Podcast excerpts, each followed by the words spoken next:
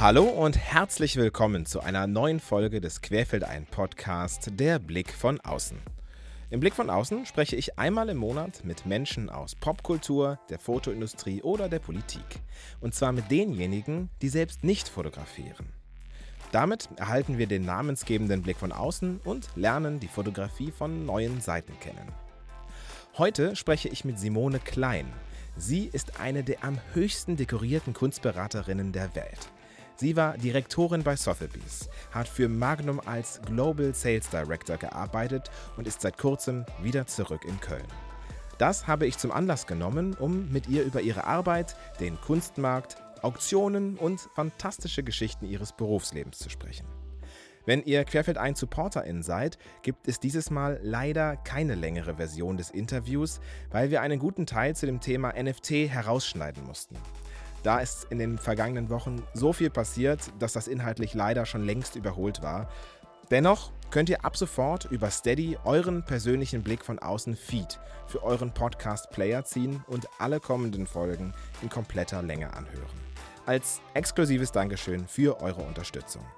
Und wenn ihr noch nicht dabei seid, aber die volle Länge hören möchtet, dann werdet doch einfach Querfeldein SupporterInnen. Auf querfeldein.de rechts in der Leiste auf den großen Unterstützer-Button klicken und los geht's. Dafür sage ich Danke im Namen des ganzen Teams, denn ihr seid diejenigen, die Querfeldein und diesen Podcast überhaupt erst möglich machen. Ja, und wenn ihr Fragen oder Gästevorschläge habt, dann schickt sie mir unter shs.querfeldein.de. Danke fürs Mitmachen. So, und jetzt habe ich noch einen kleinen Hinweis in eigener Sache. Wenn ihr diesen Podcast mögt und regelmäßig hört, dann ist die Wahrscheinlichkeit groß, dass ihr auch meinen neuen Podcast mögen werdet. Mit dem Namen Viel Schönes dabei. In diesem Podcast spreche ich nicht über Fotografie, sondern über die großen Themen unserer Gesellschaft. Und zwar mit den Menschen, die ähnlich wie im Blick von außen einen anderen Blick auf diese Themen haben.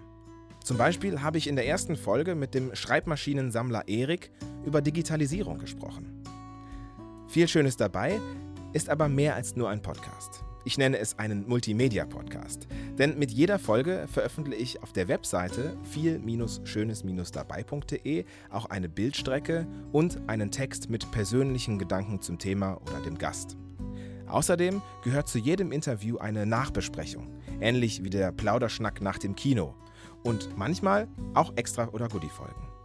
In jedem Fall ist immer viel Schönes dabei. Folgt dem Podcast auch über euren Podcast-Player oder wie gesagt, schaut auf der Webseite vorbei. Das lohnt sich in jedem Fall auch. Aber natürlich erst nach diesem Podcast hier.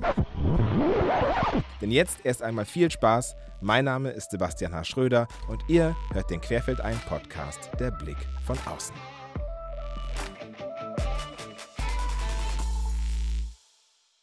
Hallo, Frau Klein. Vielen Dank für Ihre Einladung. Vielen Dank, dass ich hier sein darf bei Ihnen in äh, Köln-Ehrenfeld. Ich danke Ihnen, Herr Schröder. Frau Klein, Sie werden diese Frage sicherlich schon ach, hunderte Male beantwortet haben, ähm, aber es bleibt nicht aus, denn ähm, auf Ihrer Webseite steht Art Advisory. Ähm, ich hätte es jetzt mal als Kunstberaterin übersetzt. Ist es das und ähm, was macht man als Kunstberaterin? Mhm. Ja, das ist tatsächlich das. Also ähm, als Kunstberater und in meinem Bereich ja äh, spezialisiert auf Fotografie ähm, berate ich Sammler und auch Institutionen, die Fotografie kaufen oder verkaufen wollen. Also auch ich entwickle auch Sammlungskonzepte mit, schlage ähm, schlage Fotografien vor für die Sammlung, wenn ich denke, sie passen und dann wird das mit den Kunden diskutiert. Also bei Privatsammlern ist das ja so und dann begleite ich sie mit auf Messen und auf Auktionen.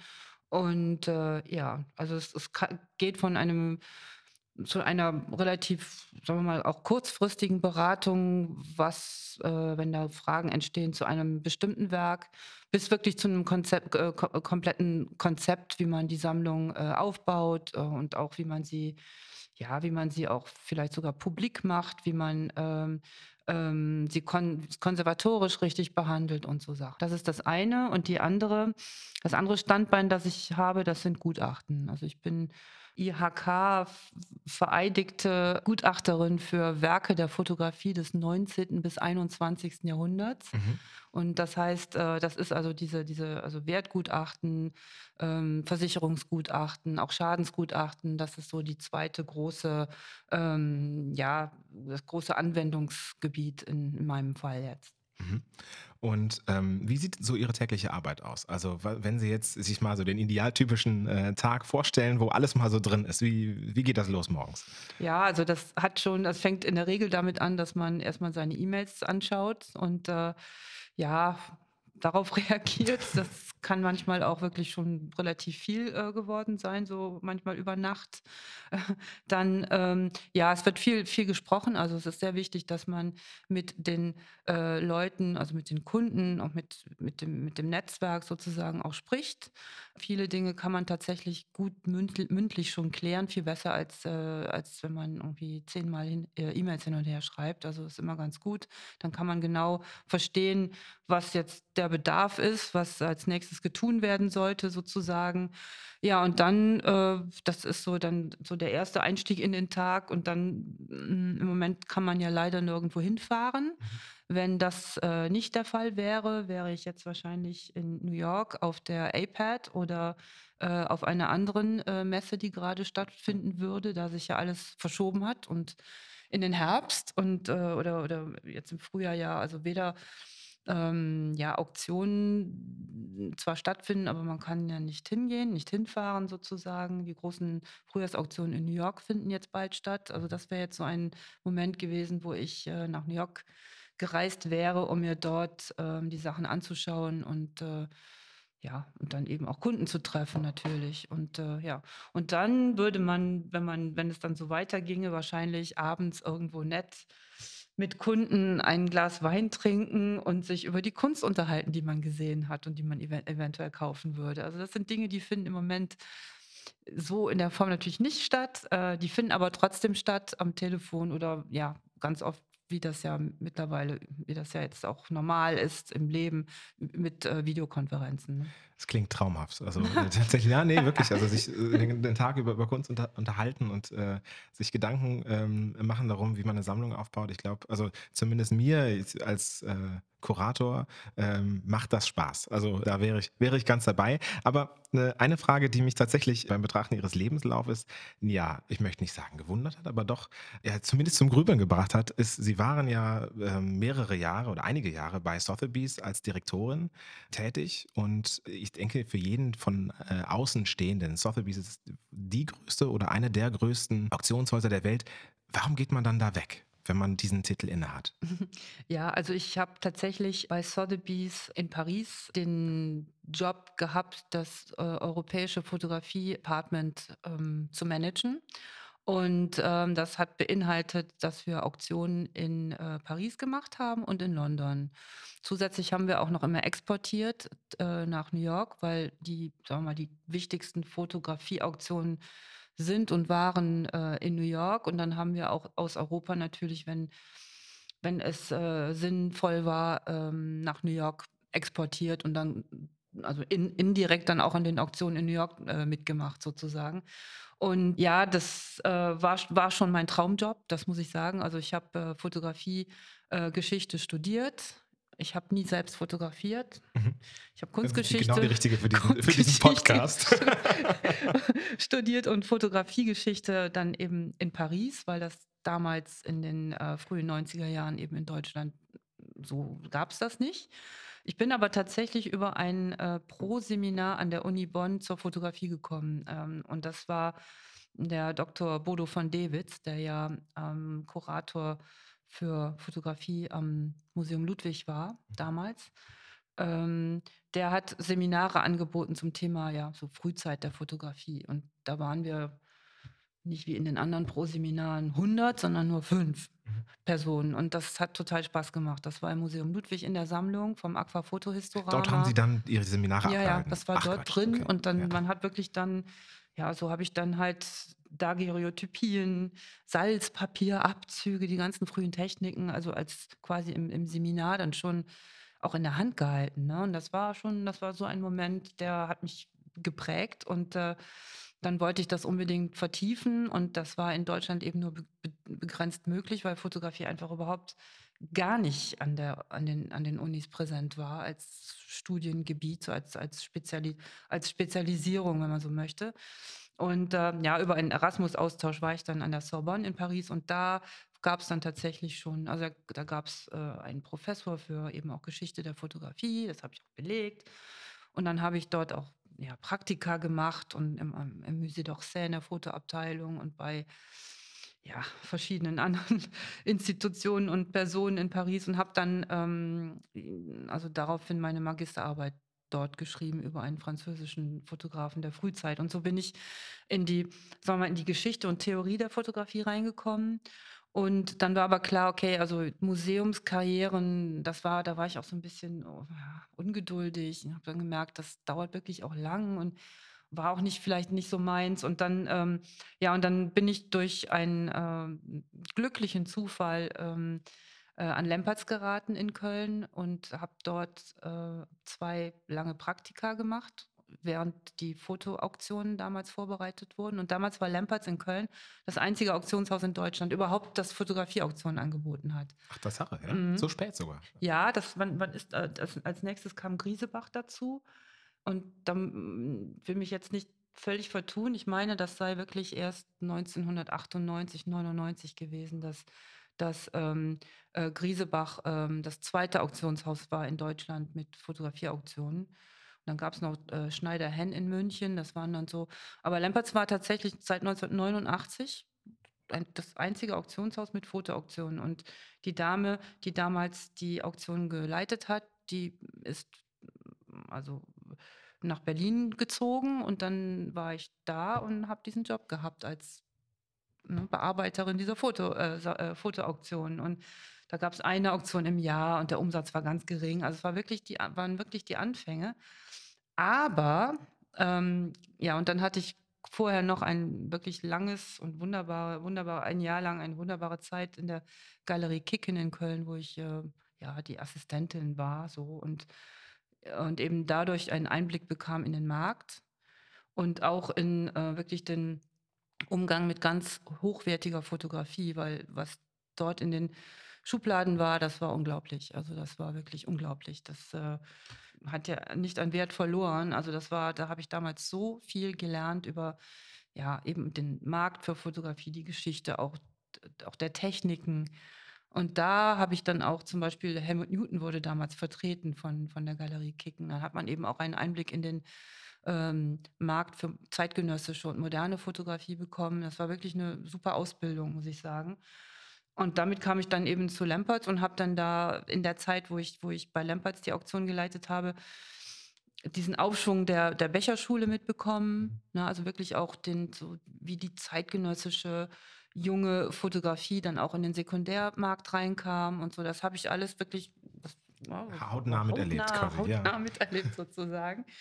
Und dann irgendwann war klar, so jetzt muss das internationaler werden. Und dann habe ich mich bei Sotheby's beworben und dann wurde dort auch genommen und dann ging das ruckzuck. Also ich war erst in, in Köln ähm, und habe von Köln aus weniger als Expertin, sondern eher so als Business-Getter dann ähm, Material für die Auktion, also Auktion in London gesammelt. Bin also in ganz Europa rumgetourt und in viel in Deutschland und habe äh, Kunden besucht und habe akquiriert für die Auktion in London.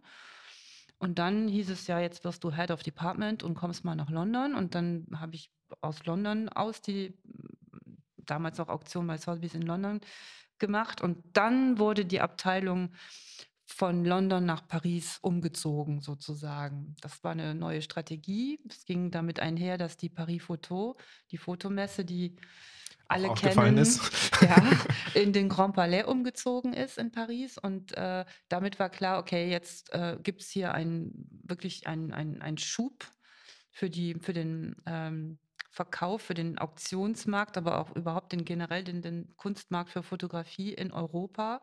Und das Zentrum war Paris. Gleichzeitig lief dann das in London auch noch weiter, aber ich war dann eben, lebte in Paris und von da aus ging das dann so, haben wir das dann ausgebaut. Und das war wirklich, das muss ich sagen, das ist bis heute noch das, was ich äh, äh, am liebsten gemacht habe. Also international, komplett international arbeiten, ähm, auch verantwortlich sein für so eine Strategie. Es ging ja auch immer darum, man nimmt ja nicht alles in eine Auktion auf, sondern man muss ja auch wirklich dem Markt folgen, den Markt beobachten, auch abwägen, was verkauft sich vielleicht besser. Also damals war das so, als es noch so ein bisschen proto-digital war, die Zeit, äh, dass man eben wirklich genau abgewägt hat, ist das jetzt besser platziert in der, in der Pariser Auktion ähm, oder macht das mehr Sinn in, in New York, weil die Märkte ja unterschiedlich sind. Ähm, äh, lohnt sich der Export? Das ist ja auch noch, äh, das waren ja auch alles, alles solche Fragen. Und äh, ja, also so und ähm, und äh, die Frage, warum habe ich das aufgegeben sozusagen? Ähm, also ich habe das 20 Jahre lang gemacht, das Auktionsgeschäft. Ne? Und ähm, bei Sotheby's war es dann nachher so, dass mein, mein, äh, meine Tätigkeit wirklich immer mehr was mit Management zu tun hatte und mit Reunion und Meetings und ach, und, und ich hatte wirklich immer weniger mit, mit Kunden auch zu tun direkt und auch immer weniger mit den Arbeiten. Also ich hatte ja dann ein Team und ich habe dann auch nicht mehr selbst katalogisiert, sondern klar, ich habe mir dann so ein paar Sachen rausgepickt, auch die ich unbedingt bearbeiten wollte, aber hat natürlich auch meine Kunden gehabt, die ich betreut habe. Es ist dann sehr spezialisiert geworden, aber man, also mir war dann irgendwie ja, dann hat sich der Markt auch geändert, äh, ziemlich radikal in der Zeit und dann hat sich auch ja, so ein bisschen die, die Strategie des Auktionshauses ähm, verändert, das, was wir heute erleben in den Auktionen, ist ja fast jetzt, das hat ja, ist ja innerhalb von einigen Jahren, wenigen Jahren, jetzt hat sich das ja extrem verändert. Weg eigentlich von der Expertise hin eher mehr zum ja, Luxusgüterverkauf, ähm, muss ich sagen. Mhm. Und, äh, und die Fotografie ist so ein spannendes Thema, dass man, ähm, also mir hat das dann auch nicht mehr gereicht, dass auch ein bisschen mainstreamig wurde, also dass ganz klar war, wenn man ähm, Marktführer sein will, muss man natürlich das meiste Geld verdienen. Und das meiste Geld verdient man dann mit den Blue-Chip-Leuten. Äh, und äh, ja, und das wurde mir dann irgendwann, muss ich ehrlich sagen, ein bisschen zu, zu flach. Also, und, dann, und dann sind Sie weiter zu Magnum gegangen? Dann kam ein Jobangebot von der Agentur Magnum Fotos und, äh, und das war tatsächlich dann äh, der Grund auch ein bisschen so, weswegen ich mich gewagt habe, dann diesen Absprung zu machen, beziehungsweise das zu erweitern, den Horizont zu erweitern. Da war man da, wo es entsteht, worüber diskutiert wird, wo man, wo, wo auch ähm, große Persönlichkeiten waren, die, die oder sind, die äh, wirklich was zu sagen haben und die auch das sagen wollen und, und auch über, also verschiedene Generationen. Bei Magnum sind ja äh, Fotografen wirklich mittlerweile in drei Generationen fast vertreten, mhm. ne? mit Elliot Irvitt und Bruce Davidson sind, glaube ich, im Moment so die Ältesten und die Jüngsten, die jetzt neu dazugekommen sind, ja, sind ja unter 20. Also umfasst einfach so eine, eine breite ähm, Variationsbreite einfach an, an, an dokumentarischer und künstlerischer Fotografie. Und dann kam eben noch dazu ähm, dieser, ähm, ja, dieser Blick auch aufs Dokumentarische. Das hat mich auch sehr gereizt, ne? dass man einfach wirklich äh, Positionen ähm, hat, die, die ja wirklich diese Autorenfotografie und die die Welt vor Augen haben. Ähm, und äh, das hat mich einfach auch inhaltlich total gereizt. Und das war dann, habe ich, das war dann auch so. Und der Job, den ich ähm, hatte, war ähm, ja also global angelegt, also weltweit äh, angelegt. Es ging eben um die Strategien äh, von äh, Verkaufsstrategien von Fotografien von Magnum. Also sowohl die Vin das Vintage-Material als auch eben die zeitgenössischen Arbeiten als auch dann kam die digitale ähm, Strategie hinzu, was ja sehr erfolgreich äh, mittlerweile auch ist beim Magnum. Das wurde ähm, eingeführt, als ich auch dort, äh, kurz bevor ich angefangen habe, wurde das schon eingeführt. Das, das sind die berühmten Magnum Square Print Sales. Im Moment läuft gerade eine jetzt irgendwie vier, fünf Tage lang, es hat gestern, gestern hat es angefangen. Und, Ach, wo finde ich mhm. das? Äh, gehen Sie auf die Magnum-Website und da finden Sie das ganz schnell. Okay, dann, also für alle, die, die das jetzt hören, im Zweifel ist der Sale schon vorbei, aber wir werden es trotzdem verlinken. okay. Hier springe ich mal kurz raus, denn eigentlich folgt jetzt ein Segment, über NFTs und die Verkäufe von Christie's und Sotheby's in den letzten Monaten, aber weil sich das so schnell überholt hat, die Information, hat uns Frau Klein gebeten, dieses Segment rauszunehmen, weil es einfach nicht mehr aktuell war. Das ist schade, aber dafür springen wir jetzt wieder zum nächsten Thema rein. Und zwar geht es darum, dass ich ein Szenario eröffne, wie ich denn eigentlich Sammler oder Auktionär werden kann. Ich bin ähm, Sammler an der Stelle und ich möchte gerne äh, ein Werk, oder ich bin noch nicht Sammler, sondern ich möchte Sammler werden. Ähm, wie würde das ablaufen? Sie meinen eine, in einer Auktion, ja? Oder? Zum Beispiel, genau. Ja. Also ich würde Sie jetzt anrufen und sagen, Frau Klein, ich ähm, habe hier ein paar Euro lose und ich möchte gern investieren in eine Fotografie, ich möchte Sammler werden und ich möchte in einer Auktion was kaufen. Wie, wie, würde, wie funktioniert das? Ach, das macht Also Auktionen machen Spaß. Erstmal, das macht wirklich Spaß. Man darf als allererstes überhaupt gar keine Scheu haben und denken, uh, uh ich verstehe da was nicht, ich bin da neu, überhaupt nicht. Ich, ich glaube, ich würde immer aufbauen, wenn ich mir an die Nase fasse, äh, denken, dass ich mir jetzt gleich was kaufe. Ja, da gehen Sie schon mal davon aus, dass es Präsenzauktionen gibt, äh, was ja im Moment so ein bisschen Fall, ne? schwierig ne? ist, aber ja. das wird sicherlich nicht wieder kommen. Ja, nee, also ein geschulter Auktionator wird sie nicht, wird ihnen nicht einen Zuschlag erteilen, einen finalen Zuschlag erscheinen, weil sie erteilen, weil sie sich also an der Nase so ein bisschen. Das ist äh, Slapstick aus dem Film, ne? Aber ja, es ja. gibt, es gibt es. Also es gibt es, ich habe das hundertmal schon über, schon erlebt, dass ähm, bestimmte ähm, ähm, sagen wir mal, Bieter im Saal, im Auktionssaal, ja, so gewisse ja, Wege haben, um auf sich aufmerksam zu machen. Ne? Und das kann wirklich bis zum Augenzwinkern gehen. Okay. Mhm. Habe ich schon ganz oft erlebt und habe mich gefragt, woher weiß der Auktionator jetzt, dass der geboten hat? Der hat doch gar nichts gemacht. Aber der, das reicht dann tatsächlich so mal so mit dem Finger kurz heben oder mal so kurz nicken oder die Augen schließen. Das reicht manchmal. Das funktioniert also wenn man, wenn es geschult, äh, geschult ist, dann läuft, dann geht das alles. Aber normalerweise wird dann tatsächlich gefragt, war das ein Gebot?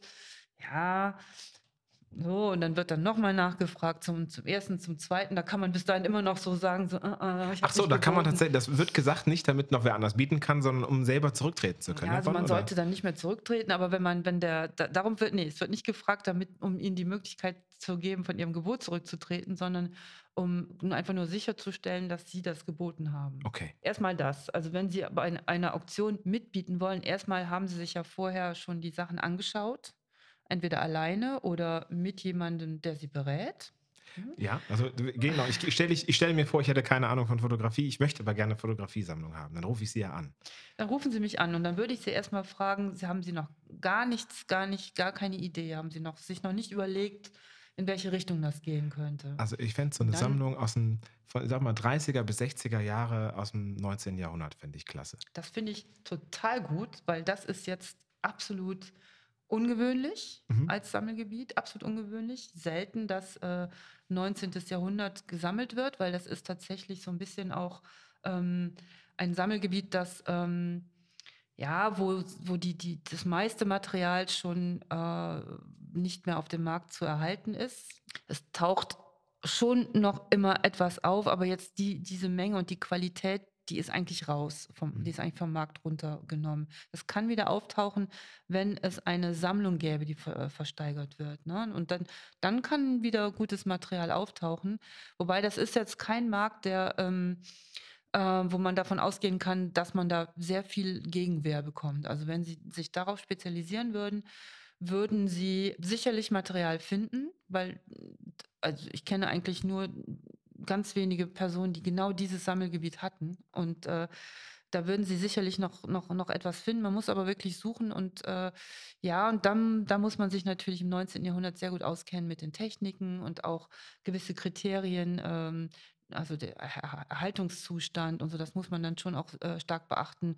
Ähm, aber grundsätzlich würde ich ja sagen, dass äh, also da werden sie Spaß haben es ist so ein bisschen dann ein ist halt ein historisches Thema. Man muss sich eben dann tatsächlich das ist 'n das ist sehr sophisticated als Thema, ne? Würde würde ich das dann machen oder würden Sie das machen für mich? Oh, das also ich könnte Ihnen direkt ein paar Tipps geben und ein, ich könnte Ihnen Literatur, ich habe da ein ganzes Regal nur voll mit Literatur für Fotografie des 19, über Fotografie des 19. Jahrhunderts, das ist mein ich Spezialgebiet. Glaub, ich glaube, unsere Herausgeberin wird die sofort vorbeikommen.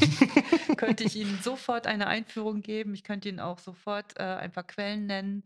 Ähm, wir könnten auch sofort bei der Paris Photo und bei der Foto London ein paar ähm, Galerien äh, äh, besuchen, wo wir direkt fündig würden. Also ich, ich sehe sie jetzt gerade so strahlen wie die ganze letzte Dreiviertelstunde noch nicht. nee, aber das ist, Sagen wir jetzt, ich, das liegt Ihnen am Herzen. Ist ein tolles, ist ein ganz tolles Sammelgebiet, was wirklich äh, ähm, ja, jetzt nicht so common ist. Also das machen, das machen, da gibt es nicht viele, nicht viele Sammler. Ne? Mhm. Und deswegen äh, hat man da, ähm, glaube ich, Spaß. Aber wie gesagt, das Material äh, ist rar geworden in, in, in dem Bereich. Also da muss man, glaube ich, schon einen etwas längeren Atem äh, haben, um dann auch wirklich gezielt zu finden. Aber man kann ja auch nicht nur auf Auktionen kaufen, sondern eben, wie gesagt, auch auf, auf Galer in Galerien. Und man kann ja auch mal äh, Sammler mit Sammlern sich ähm, austauschen und äh, auch untereinander kann man ja kann man ja auch Dinge tauschen oder, oder abkaufen oder so. Das ist ja. Und jetzt stelle ich mir vor, ich bin also jetzt jemand, der ähm, ich habe das beispielsweise geerbt, also so diese, ich kann damit nichts anfangen. Wie kriege ich denn jetzt so ein Stück Kunst von dem ich noch nicht mal weiß, das ist doch wohl von einem alten Onkel bestimmt. Ne? Wie kriege ich das platziert in der Auktion, wenn ja. ich auch gar nicht so richtig weiß, was es ist? Ich gebe Ihnen da mal ein ganz tolles Beispiel, mhm. ähm, äh, wie ich das, also aus meiner, aus meiner eigenen Auktionserfahrung. Das war wirklich auch mit das Tollste, was ich erlebt habe, eigentlich in der ganzen Zeit. Ähm, das war schon in der Zeit, als, es, als man gar keine Briefe mehr schrieb, sondern eigentlich E-Mails, nun alles, alles, alles lief über E-Mails. Das war irgendwie, ich glaube, 2013. Da bekam ich Post über Weihnachten äh, in, in Paris im, im, im, im, bei Sotheby's und handgeschrieben äh, ein, ein Brief aus Südfrankreich. Und da stand drin, ja, ähm, äh, sehr geehrte Sotheby's, also es war auch überhaupt nicht an, mich adressiert, Herr sondern so, Sotheby, so genau. generell. Und, äh, und der Brief war ja schon geöffnet worden von der, von der, von der, weil das war ein allgemein an, an Sotheby's adressierter Brief gewesen. Und irgendwo stand in dem Brief das Wort Fotografie. Dann wurde alles andere zur Seite gelegt und mir dieser Brief auf den Tisch gelegt, weil irgendwie kam das Wort Fotografie in dem Brief vor. So. Und dann war das tatsächlich, ähm, es hieß dann, ja, wir haben ähm, irgendwie in einem Schrank äh, in dem alten Haus unserer Großmutter ein, äh, ein Album gefunden. Da sind Zeichnungen drin und Fotografien. Und das sieht aus wie Ägypten. Was kann ich tun? So, das war der Brief. Mehr, mehr stand da nicht drin. Ne? Und ähm, oder, oder auch oder alte Fotografien hatten, schrieben sie. Ne? Und wenn man tatsächlich das Wort alte Fotografien und Ägypten liest, dann dann habe ich schon gedacht, oh, das kann jetzt irgendwie totaler Mist sein. Irgendwelche, meistens, meistens ist es tatsächlich etwas, weil die Leute gar nicht wissen, was sie haben. Oft ist es dann tatsächlich äh, entweder überhaupt noch nicht mal eine Fotografie, sondern irgendwas, ein Schnipsel aus dem Buch, aus dem Katalog oder irgendwie eingeklebt. Sondern, aber in dem Fall habe ich dann gedacht, okay, schreibst du mal zurück. und dann habe ich zurückgeschrieben per Post ähm, und habe die Person eingeladen, mit dem Album doch mal äh, zu uns nach Paris zu kommen. Mhm. Und dann habe ich da meine, e meine Telefonnummer, weil es gab auch keine Telefonnummer, Telefonnummer, E-Mail-Adresse, alles schön aufgeschrieben. Und dann haben die bei uns angerufen, irgendwie einen Monat später oder so. Hat ewig gedauert, ich hatte es schon vergessen. Und ähm, ja, sie würden kommen. Es waren ein Paar aus Südfrankreich eben, die kamen mit dem Objekt und das war dann ein Album, so normal, so DIN A4 groß, nichts Besonderes, sah ganz furchtbar aus, vollkommen abgegrabbelt irgendwie, äh, in, in, Leder gebunden, aber so kein schönes Prachtalbum, sondern so, so eher so privat irgendwie so zusammengeschustertes mhm. Album und ganz normale Papierseiten innen drin und das war, und dann, ja, dann haben wir das halt aufgeklappt und die standen, die wussten wirklich nichts und die standen da schon so, ho. So, bisschen, kennen Sie Bares oder Rares? Ja, so, so also. ähnlich, genau. Und dann waren wir da in dem, in dem, wir haben dann, hatten dann so kleine Separés und da waren wir dann in einem dieser Separés mit meinem Kollegen, haben die durchgeblättert und es war irgendwie klar, ähm, also man blätterte und blätterte und es waren über 40 Fotografien eingeklebt auf den, in, diesen, in diesen Albumseiten und die waren auch äh, relativ großformatig für also 20 mal irgendwie 20, 24 Zentimeter, also relativ große Prints dann auch. Und zwar klar, das sind Salzpapierabzüge, das sind Albuminabzüge und dann kam irgendwo die Signatur Green. Und dann war klar, okay, das, jetzt gehen wir da mal weiter. Und dann haben wir, also dann wussten wir schon, okay, das ist jetzt auch nicht nix. Und man muss dann halt aufpassen, Was als sagt, Experte, dass man dann nicht so sagt, so, oh, das, oh mein Gott, sondern man muss dann ganz ruhig bleiben und sagen, okay, ja, lassen Sie uns doch mal da. Und dann habe ich, hat, haben sie das da gelassen und dann gibt man eine Quittung und ähm, macht, man muss schon irgenddenen was sagen. Also ich habe dann gesagt, wir machen jetzt einfach mal eine vorläufige Schätzung. Was habe ich denn denn damals gesagt? Ich glaube, ich habe gesagt 30.000 bis 50.000 Euro. Da sind die aber auch die tot umgefallen. umgefallen. Ne? Ja. Tot umgefallen. Sind Sie sicher? Sind Sie sicher nicht? Ja, ich glaube schon. Wir recherchieren jetzt noch. Ähm, und ähm, ich melde mich wieder bei Ihnen und so. Und dann haben wir das recherchiert. Weil das war jetzt wirklich so, da, da leckt man dann auch Blut. Ne? Also da will man das auch wissen Ja. und man muss es auch wissen, weil ähm, man hat doch ähm, nicht nur den nicht nur den, den, den Auftrag, aber auch dann wirklich die eigene, die eigene, also Vision, die innere Vi- Vision, dass man wirklich das Maximale da, da auch recherchiert. Und das war jetzt wirklich äh, ein bisschen Detektivarbeit. Also wir sind dann ähm, in den Archiven der Bibliothèque Nationale gewesen, Musée d'Orsay, wo die alle, wo alle Fotografien von John Beasley Green ähm, äh, ähm, waren, um zu vergleichen, die Qualität zu vergleichen und überhaupt die Motive zu vergleichen, weil so gut kannte man das selbst auch nicht. Das war auch für uns eine Art Entdeckung. Und ähm, also dazu muss man sagen, John Beasley Green, das ist ein amerikanischer Fotograf des 19. Jahrhunderts und es ist im Prinzip der einzige amerikanische Fotograf des 19. Jahrhunderts, der mit Salzpapier äh, fotografiert hat und der äh, die Grand Tour gemacht hat, also der, in, in, äh, der, der die äh, Mittelmeertour, Mittelmeerreise quasi gemacht hat in Europa und äh, Schüler von Gustave Le der ja der Superstar, der, der überhaupt der Euro europäischen Fotografie des 19. Jahrhunderts ist. Und ähm, also der ist ganz jung gestorben und hat bis dahin quasi so ein, so ein Rockstar, hat so ein Rockstar-Image so ein bisschen auch, in, unter, auch unter amerikanischen Sammlern und am amerikanischen Museen. Und es ist auch ein ganz kleines Oeuvre und es ist unglaublich ähm, modern und unglaublich ähm, ja, ganz reduziert, also sehr, das ist unglaublich tolles, tolles Oeuvre und es gibt ganz wenig Material auf dem Markt. Und das waren jetzt wirklich 44 Fotografien von ihm aus Ägypten und aus, dieser, aus diesem Zusammenhang ähm, ähm, auf eben aus, äh, in verschiedenen Printtechniken, zum Teil in einfach hervorragendem Zustand. Und das haben wir dann alles recherchiert und so. Und dann hieß es ja, was, wie machen wir das denn jetzt äh, mit dem Schätzpreis? Weil das war klar, dass 30.000 bis 50.000 viel zu wenig war. Ne? Das war ganz klar. Das war nicht pro Bild dann, oder wie? Ja, so ungefähr. Ne? Und dann haben wir, ähm, dann haben wir ähm, den Kunden angeboten, wir geben das in die nächste Auktion in Europa. Das wär, war in London. Also wir haben es in der Auktion in London angeboten, obwohl es ein französischer, also amerikanischer Fotograf mit eigentlich französischer ähm, Einbettung, äh, historischer Einbettung ist. Aber egal, das, das die nächste Auktion, das musste, die wollten auch natürlich das Geld haben.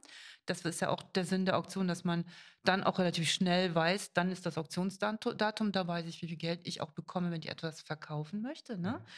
Und ähm, ja, und dann haben wir ihnen dann eben vorgeschlagen, wir nehmen es in London in die Auktion und wir taxieren es auf 100 bis 150.000 Pfund. Und dann sind die halt nochmal tot umgefallen und haben natürlich zu einem Ja und Amen gesagt. Und dann sind wir mit dem Album, also das war dann tatsächlich mein Job und das war wirklich unglaublich. Äh, wir haben dann eine Ausfuhr, also eine, eine Ausfuhrlizenz äh, beantragt, aus, erstmal aus, ähm, aus ähm, Frankreich in die USA, um es dort zeigen zu können. Dann war ich eine Woche in New York bei Sotheby's, bei, meinen Kollegen im Büro. Und in der Woche kamen, glaube ich, alle Museumsleute aus ganz Amerika, um sich das Album anzugucken. Und dann hatten wir es in, in London in der Auktion. Und in der Auktion haben dann alle, also wirklich alle, alle, alle, alle relevanten Sammler und Galeristen und Museen aus dem Bereich Fotografie des 19. Jahrhunderts mitgeboten. Weltweit, alle. Oha. Ja, ja. Und, ähm, und, ähm, und das Allerbeste war dann, also mitgeboten sowohl im Saal, sitzend im Saal, als auch über die Telefone, als auch online. Und dann es stieg wirklich, es stieg und stieg und stieg. Ich habe es jetzt hier gerade auch vor mir liegen. Also es stieg und ist, der Zuschlag ist dann bei 400.000 äh, Pfund äh, erfolgt. Und das war wirklich jemand, und das war, ich meine, das war, ist, das kann man nicht besser in Hollywood ähm, sich überlegen und, und, und, und darstellen. Also es war wirklich jemand, ein junger Mann, ganz junger Mann, der kam rein, der Raum war ja auch voll mit, mit Zuschauern und mit Leuten. Der kam von aus dem Hinter, aus der Hinter, so von hinten rein, bot, hat den Zuschlag bekommen und verschwand wieder. So, der war uns vorher nicht bekannt. Wir wussten nicht, wer das ist. Der kam rein, so aus dem Nichts und hat den Zuschlag bekommen. Klar haben wir nachher, ne, man sieht ja nachher, wer den Zuschlag, äh, wer, also man hat ja die Unterlagen, weiß dann, wer es gekauft hat. Ne? Und das war dann ein Zwischenhändler für die Endstation, wo es dann nachher mhm. hingegangen ist. Aber das war dann tatsächlich mit Aufgeld, waren das dann 482.000 Pfund mit Aufgeld und das sind ungefähr 780.000 Dollar gewesen. Und das ist, das war das, das teuerste Objekt, auch was ich jemals selbst verkauft, versteigert habe in der Auktion. Also das ist dann schon ein schöner Dachbodenfund gewesen. So. Und deswegen meine ich, ähm, es lohnt sich tatsächlich immer, auch wenn man nie, überhaupt nicht weiß, was man da selbst so hat. Das ist ein schönes Beispiel für einen Dachbodenfund, aber eben auch, dass man, wenn, ähm, wenn, das, wenn wir das jetzt auch nicht so gut recherchiert hätten, äh, und nicht die ganzen Informationen gesammelt hätten, weiß ich nicht, hätten wir es vielleicht auch nicht so präsentiert. Und auch, wir haben dann auch einen Talk dazu gemacht während der Vorbesichtigung in London. Also wir haben da auch selbst unseren Spaß mit gehabt, Klar. natürlich. Ne? Also das muss auch sein, wenn man einmal im Leben so ein unikates, ähm, ja, unikates Objekt hat, das so weltweit, äh, äh, ja, so weltweite Aufmerksamkeit erregt. Und äh, da haben jetzt natürlich die, die äh, Verkäufer viel Geld mitverdient. Ne? Klar. Also minus de, der Prozent, die dann als Kommission ans Auktionshaus gehen, äh, haben die da sehr viel Geld mitverdient. Also es funktioniert so, dass sie ein Objekt einliefern. Ähm, dann äh, wird, also sie kommen mit ihrem Objekt zum Auktionshaus oder schicken vorab auch Bilder schon mal, dann kann man auch schon mal einschätzen. Dann äh, wird eben anhand dann aber der Sichtung, Sichtung des Originals ein Schätzpreis vereinbart. Ne? Dann wird ein Vertrag gemacht es wird alles schriftlich festgehalten. In welche Auktion geht das? Ähm, wie hoch ist der Schätzpreis? Wie hoch ist der Preis, unter dem Sie es nicht verkaufen wollen? Das ist der sogenannte, sogenannte Reserve Price, also Limitpreis auf Deutsch. Das heißt, darunter darf nicht verkauft werden in der Auktion. Mhm. Wenn es wenn bis dahin, raus, wenn kein Gebot kommt in der Höhe, dann wird es nicht verkauft. Dann mhm. kriegen sie es einfach so wieder zurück.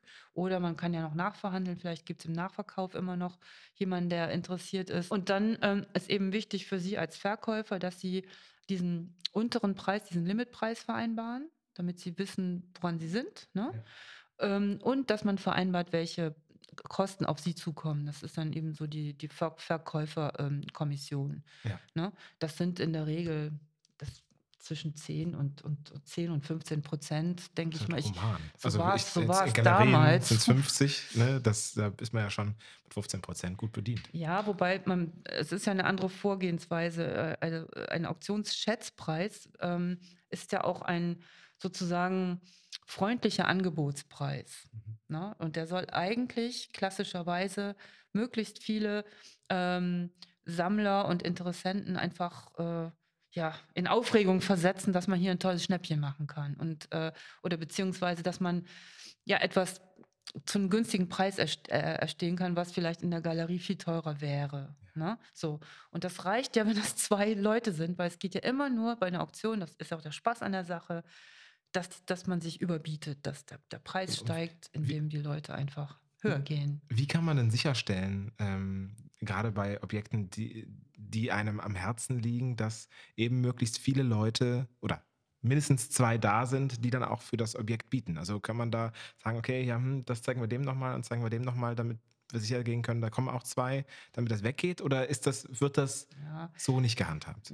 Ja, doch. Also man muss schon, also ähm, das Auktionshaus an sich macht ja viel Werbung. Die machen ja ihren. Auch das ist im Moment gerade etwas anders, aber klassischerweise wird ein Katalog gedruckt. Ne? Ein Katalog, ein Auktionskatalog, wo die Abbildungen alle drin sind, mit Text, mit allen Informationen.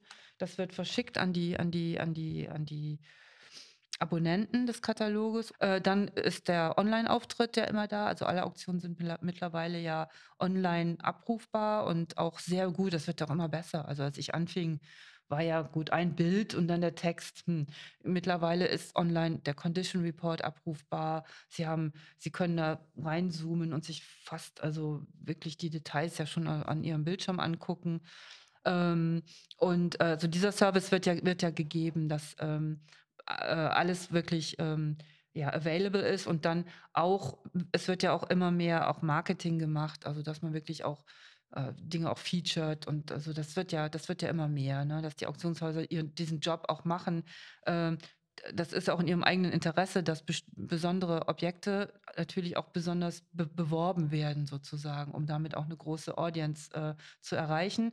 Und darüber hinaus wird man immer noch die, die ähm, Personen, von denen man selbst recherchiert, also weiß oder recherchieren kann anhand der Daten, die man hat im Computer, ähm, kann man die Personen finden, die sich eventuell, wo man, wo man davon ausgeht, dass sie sich dafür interessieren und die dann nochmal direkt kann, äh, kontaktieren. Das wird auch gemacht. Und äh, viele Sammler freuen sich dann, weil sie jetzt auch nicht jeden Auktionskatalog anschauen und freuen sich, wenn man ihnen dann sagt, schau mal, ich weiß doch, dass du das und das gesucht hast, wir haben hier das und das in der nächsten Auktion, äh, ist das interessant. Und oft läuft das auch so. Ne? Also mhm. es gibt viele Möglichkeiten. Und als Verkäufer selbst kann man das natürlich auch noch machen und sagen, hier, guck mal, ich habe doch das und das.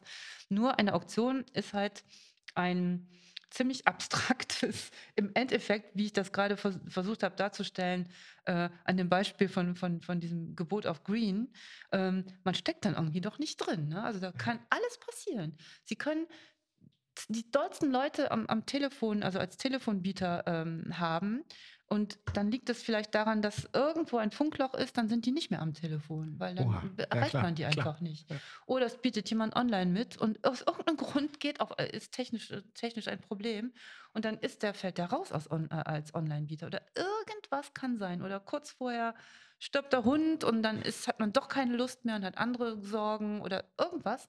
Und schon hat man wieder eine ganz andere Konstellation. Das ist bei einer Auktion absolut nicht absehbar. Sie können das nicht sagen, wie es sich entwickelt. Mhm. Aber es ist ein tolles äh, Spiel und als Käufer macht es Spaß, weil es, man, es macht auch einfach Spaß und es ist auch psychologisch irgendwie interessant und auch, glaube ich, eine schöne Erfahrung, wenn man auch präsent ist. Online ist ja auch nett, aber das, das ist so ein bisschen so, hat immer so ein bisschen was, ja, gut, dann biete ich jetzt halt nochmal mit oder so. Aber wenn man im Auktionssaal sitzt und hat schon mal geboten und der Auktionator ja, Kennt einen dann vorstellen. schon. Also es war gerade ein sehr, sehr intensiver Blick, so jetzt aber nochmal, ne? Genau. genau ja. Also es ist, ist schon spannend. Und äh, ja, also das, und als Verkäufer, um da nochmal drauf zurückzukommen, also das, der Vorteil einer Auktion ist immer, dass sie ein Datum haben. Also sie wissen, äh, dann und dann ist die Auktion zu Ende und dann weiß ich, ob und zu welchem Preis mein, meine, meine Einlieferung zugeschlagen wurde.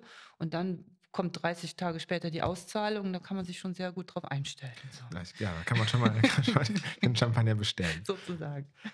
Wie sind ja jetzt bei Ihnen in den Räumen, in der, ähm, ja, was ist das denn genau? Also ich hätte es jetzt, äh, äh, ich zitiere jetzt Sie selber aus dem, äh, aus dem Interview von äh, Damian Zimmermann, wo Sie sagten, es soll ein Showroom werden. Ähm, wir sind jetzt hier schon in dem, was damals noch ein Showroom werden sollte. Das sieht fantastisch aus, aber was ist es denn jetzt und was wird es?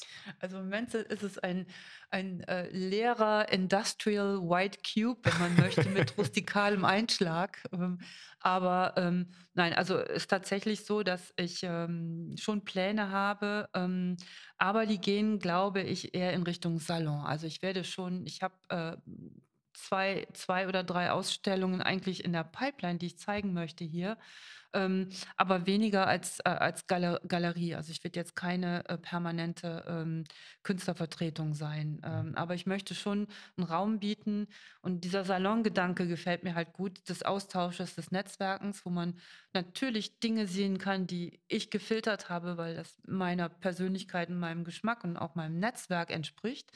Ähm, und da habe ich wirklich schon ganz tolle Ideen und das wird sicherlich irgendwann möglich sein.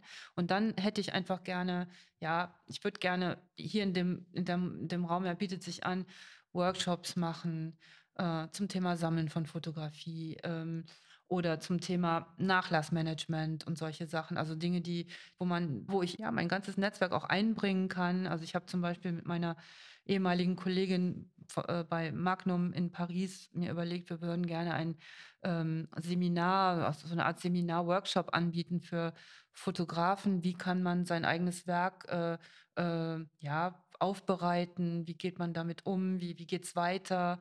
Äh, was sind die wichtigen Faktoren dafür? Sowas. Ne? Also, da rufen Sie mich bitte mal an. Ja, das mache ich. das mache ich gerne. Also solche Sachen zum Beispiel. Oder, oder eben mein großes Thema, das Sammeln von Fotografie. Was muss ich be beachten? Was ist eine Vintage, was ist ein Vintage Print? Ähm, solche Sachen. Äh, dass man einfach ein bisschen so Education auch, auch, auch macht. Aber auf, dem, auf, dem, auf einem guten, also hohen, hohen Niveau, aber es das Spaß macht. Also dann drohe ich Ihnen jetzt schon mal an, Sie werden mich nicht zum letzten Mal gesehen haben. da freue ich mich sehr. Da freue ich mich sehr. Es ist Tradition in diesem Podcast, dass man zum Schluss die Möglichkeit hat, sich bei all den Fotografinnen und Fotografen ähm, etwas mal abzuladen, quasi, was man möglicherweise schon immer mal sagen wollte. Denn jetzt hören alle zu. Ähm, was, was möchten Sie den Zuhörenden mitgeben? Also, was soll ich da sagen? Also tatsächlich aus meiner Sicht und aus dem, was ich also früher eben auch bei, bei Magnum äh, viel erfahren habe, ist, dass eigentlich ähm, also von der Marktseite her ja, ist manchmal eine Reduktion gar nicht schlecht, wenn man, wenn man sagt, okay, äh, was jetzt eine, eine Auflagenhöhe angeht zum Beispiel, da ist immer weniger besser. Also wenn man, wenn man als Fotograf tatsächlich äh, limitieren möchte, eine Auflage erstellen, also eine limitierte Auflage sich überlegt, viel lieber weniger, fast unikat ist noch das Allerbeste, also lieber wirklich kleine Auflagen produzieren und auch nicht jedes Bild muss jetzt quasi auch in den Markt raus. Ne? Da sollte man sich auch dann äh, beraten lassen, weil das ist wirklich eine, eine Reflexion, die kann man, glaube ich, als Künstler und als Fotograf eigentlich fast gar nicht haben, fast gar nicht abschätzen. Also da so, das ist das, was man, was ich vielleicht sagen könnte, dass ja weniger ist mehr. Super. Vielen Dank, Frau Klein, für das Gespräch, für die viele Zeit, die Sie sich genommen haben. Sehr, sehr Vielen gerne. Dank. Sehr, sehr gerne. Hat mir auch ganz großen Spaß gemacht. Dankeschön. Danke auch. Und das war's schon wieder mit dem Blick von außen für diesen Monat. Mein Name ist Sebastiana Schröder. Ich sage danke fürs Zuhören. Und wenn es euch gefallen hat, hinterlasst uns doch einen Kommentar oder fünf Sterne. Bis demnächst. Danke fürs Zuhören. Ciao.